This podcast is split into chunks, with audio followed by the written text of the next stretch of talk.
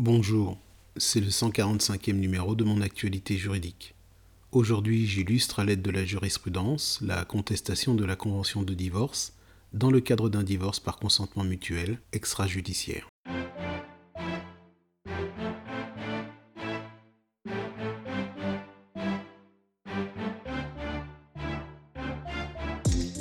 Pour rappel, hier nous avons vu que dans le cadre d'un divorce par consentement mutuel extrajudiciaire, la convention de divorce peut être remise en cause de trois façons, à savoir l'annulation de la convention pour vice de forme ou vice du consentement, la révision amiable de la convention et enfin la révision judiciaire de la convention.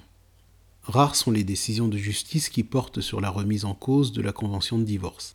Il existe cependant un arrêt récent de la Cour d'appel de Nîmes qui illustre ce point.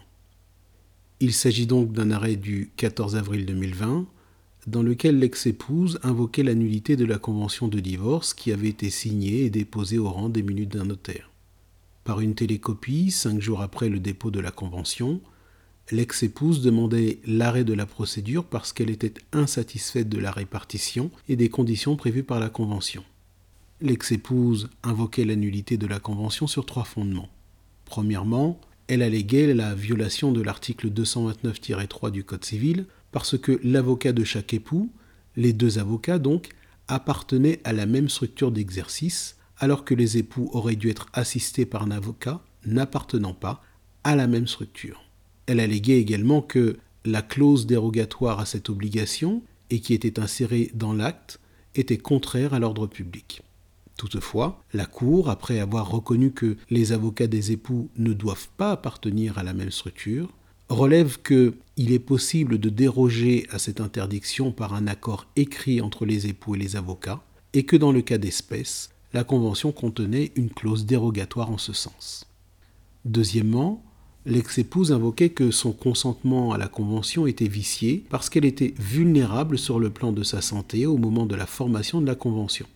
Cependant, la Cour a relevé que l'ex-épouse ne se prévélait pas d'une insanité d'esprit, c'est-à-dire d'un trouble mental caractérisé à l'époque de l'acte critiqué, qui seul était de nature à vicier le consentement.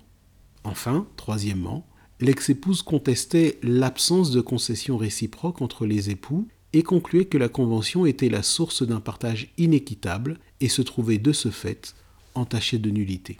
Mais la Cour, après examen de la Convention, eh a conclu que cette dernière, donc la Convention, ne révélait aucun désavantage manifeste entre les époux, et au contraire, reflétait précisément l'équilibre qu'ils avaient voulu dans le cadre d'une démarche transactionnelle, et pour en terminer au plus vite. Aussi, la demande de nullité de la Convention était rejetée. C'est la fin de ce flash briefing. Savez-vous que vous pouvez obtenir les réponses aux questions que vous vous posez concernant le divorce en interrogeant votre skill Mon assistant juridique sur votre enceinte connectée Alexa. Essayez et dites Alexa, demande à mon assistant juridique comment divorcer gratuitement. Bonne journée, à demain.